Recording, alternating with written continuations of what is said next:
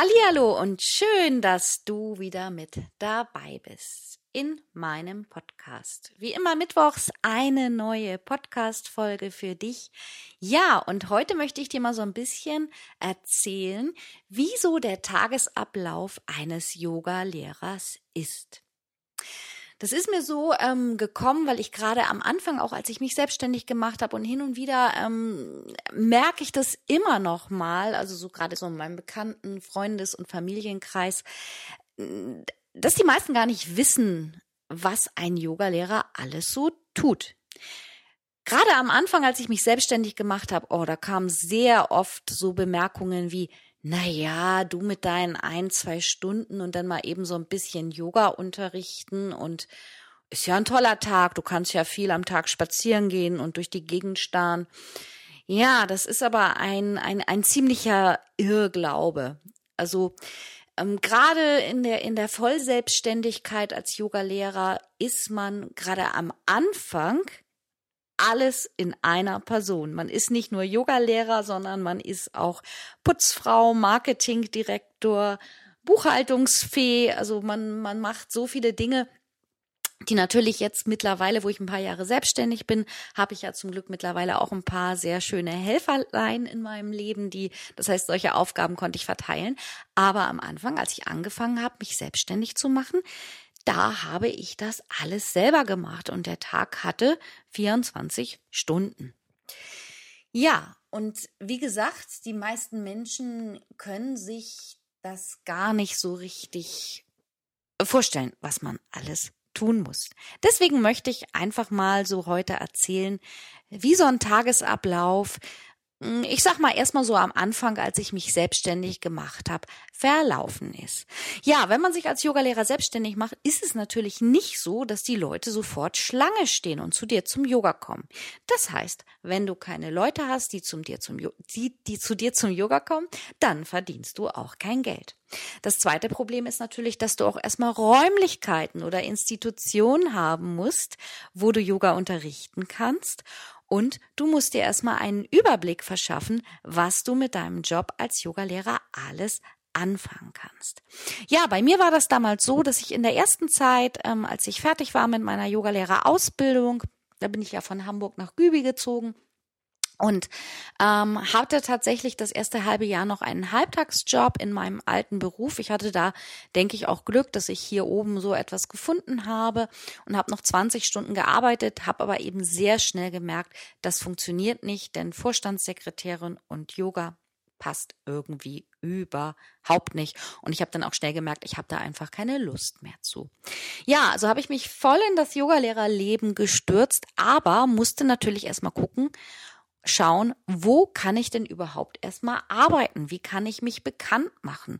Das heißt, ich habe den ersten, die erste Zeit, als ich Yogalehrerin wurde, erstmal von der ähm, nebenberuflichen Tätigkeit dann auch in die Vollselbstständigkeit, habe ich tatsächlich relativ viele Stunden vom Internet zugebracht und habe recherchiert und auch Bewerbungen geschrieben, Leute angeschrieben, für die ich arbeiten konnte.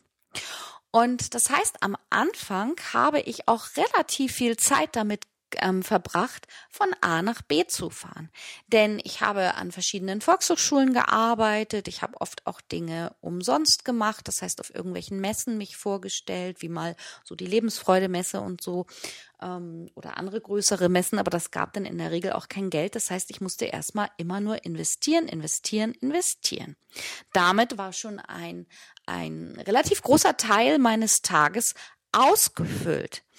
Und das heißt, ich habe relativ viel Zeit investiert, aber relativ wenig verdient. Ich konnte am Anfang definitiv nicht davon leben. Und ähm, ja, aber ich denke, dass sich diese Zeit immer lohnt.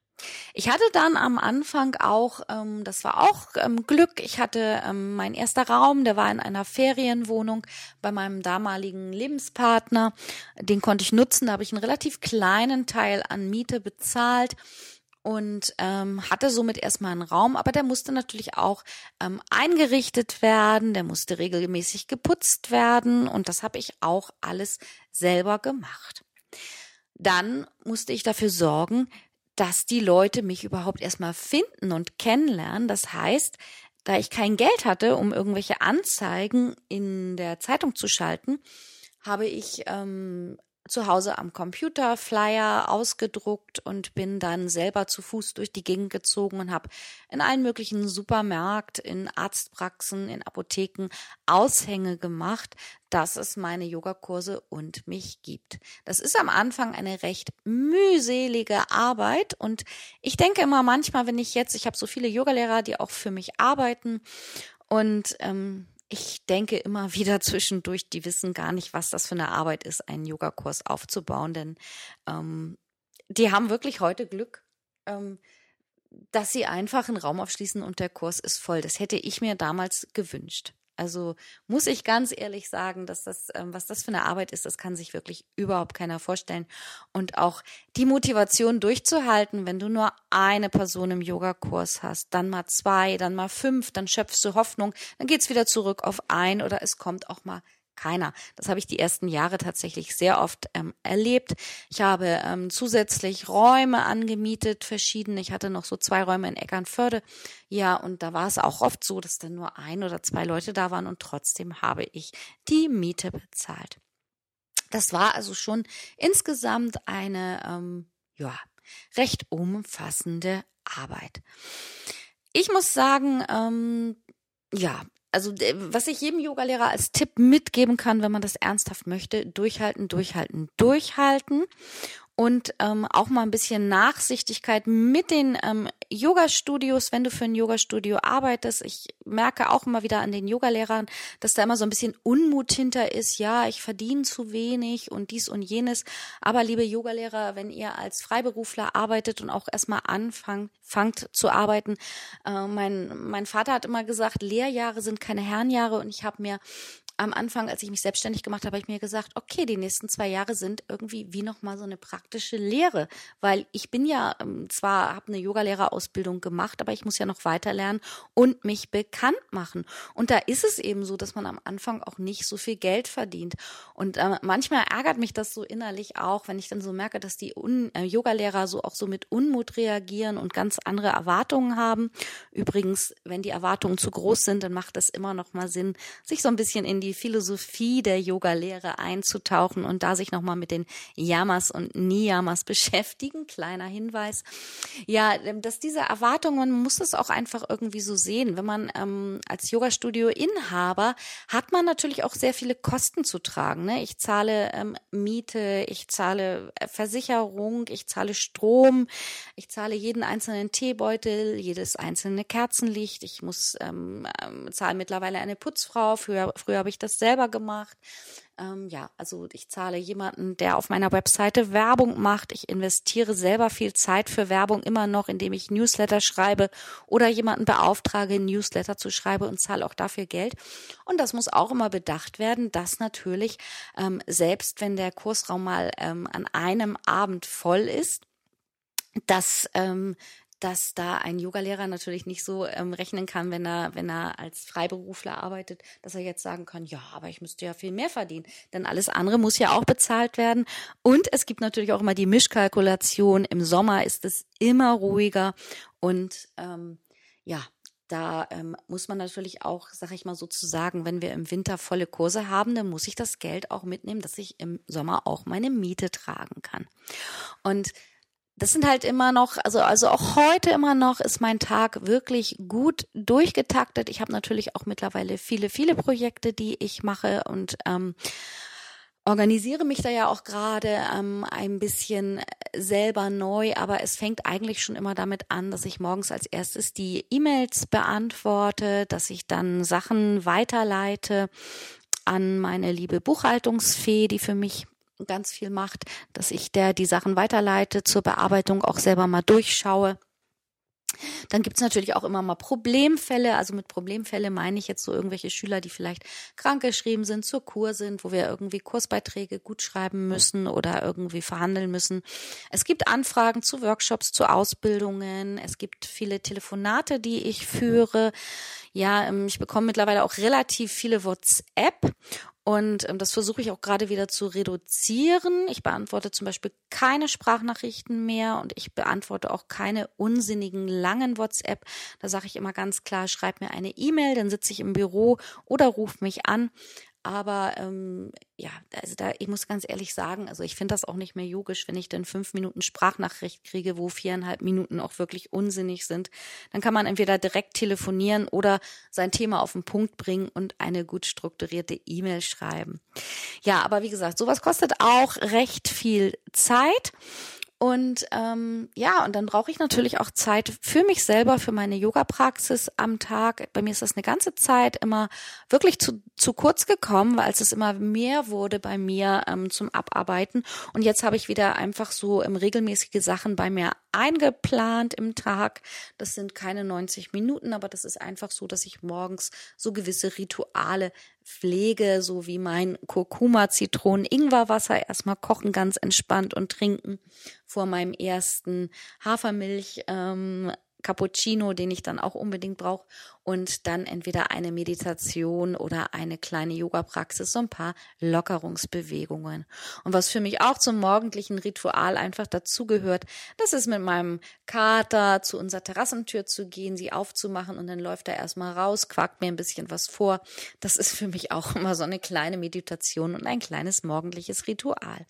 Ja, und dann geht's meistens schon weiter, ähm, dass ich ähm, ja auch ähm, Kurse unterrichte.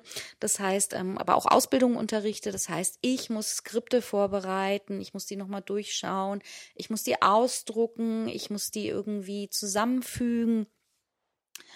Und ähm, ja, da ist so ein Tag dann irgendwie auch schnell gefüllt. Ich habe im Moment auch immer noch Unterricht abends und ich schaue immer so, dass ich ähm, eine Stunde bevor ich Unterricht habe, lieber anderthalb Stunden nochmal davor, wirklich eine Pause mache, um mich einfach auch nochmal zu erden, zu zentrieren, entweder spazieren zu gehen ähm, oder zur Ruhe zu kommen und dann entspannt in den Unterricht zu gehen. Und was keiner glaubt, ein Yoga-Unterricht kostet auch Kraft. Viele Menschen denken, ja, dann sitzt der Lehrer da ja nur rum und erzählt so ein bisschen was und macht gar nicht viel. Aber es ist natürlich auch Energie, die man gibt, auch positive Energie, positive Vibes. Und ich merke immer wieder auch so nach ein oder zwei Unterrichtsstunden hintereinander, dass ich auch ausgelaugt bin. Oft mache ich dann zu Hause in der Woche abends immer noch etwas, weil ich ja im Moment auch an meiner Online-Ausbildung arbeite, dass ich dann noch ein Video drehe oder einfach irgendwelche PDFs fertig mache, Facebook-Post vorbereite für Werbung. Ja, und insofern ist so ein Tag gut ausgefüllt und das geht wirklich jeden Tag so. Und ich habe eine ganze Zeit, bis vor ein paar Jahren, habe ich wirklich sieben Tage die Woche gearbeitet. Auch da reduziere ich mich. Ich kann das immer noch schwer trennen, merke ich, dass ich auch Samstag, Sonntag doch immer mal was tue oder auch eine E-Mail beantworte. Aber eigentlich möchte ich das nicht ähm, denn ich merke immer mehr, dass ich auch mein Wochenende, meine Freizeit brauche. Ja, das ist mal so ein kleiner Einblick in den Tagesablauf, auch in die Gedanken eines ähm, Yogalehrers. Also ich, wahrscheinlich habe ich noch nicht mal alles jetzt genannt, da ist noch so viel mehr. Aber es ist wirklich nicht nur das Unterrichten. Es wäre schön, wenn es so wäre. Und ähm, wie gesagt, also auch nochmal äh, für die Yogalehrer, die als Freiberufler arbeiten, die haben wirklich ein unheimliches Glück, auch wenn sie das nicht so empfinden. Die schließen den Raum auf, machen die Kerzen an und unterrichten und gehen dann wieder nach Hause. Und es hängt immer noch ganz viel drumherum damit dran, was ähm, was eben ein Yoga-Studio-Betreiber, wo er sich auch drum kümmern muss und organisieren muss. Und ja, ich habe so ein bisschen ähm, jetzt auch die Hoffnung, ähm, ihr habt ja schon mitgekriegt, dass ich mich in einigen Sachen auch reduziere. Zum Beispiel schließen wir jetzt das Yoga-Studio Gübi am 31.05. Und dann hoffe ich einfach, dass ich auch wieder mehr Zeit habe, mich um Dinge zu kümmern. Und vor allen Dingen möchte ich natürlich in der Zukunft auch ein bisschen entspannter arbeiten und weniger Stunden arbeiten, also keine 12, 13, 14 Stunden Tage mehr. Das ist von mir ein Wunsch und ich weiß, dass ich ihn auch realisieren werde. Ja, ich wünsche dir eine schöne Woche, eine entspannte Woche. Vielleicht sehen wir uns beim Yoga, vielleicht sehen wir uns Montagmorgen um 6 Uhr in der Live-Meditation in der Facebook-Gruppe. Wenn du noch kein Mitglied bist, dann werde doch äh, Mitglied in meiner Facebook-Gruppe. Alle Informationen findest du immer auf meiner Webseite www.yogastudioonline.de, aber auch ähm, in den Show Notes unter diesen unter diesen, ähm, in diesem Podcast verlinkt findest du auch noch einige Hinweise. Ich freue mich auf nächste Woche und wenn du Kommentare und Anmerkungen zu meiner Podcast-Folge hast, freue ich mich natürlich auch immer, wenn du kommentierst. Und wenn du über iTunes hörst, dann freue ich mich auch über eine positive Bewertung von dir.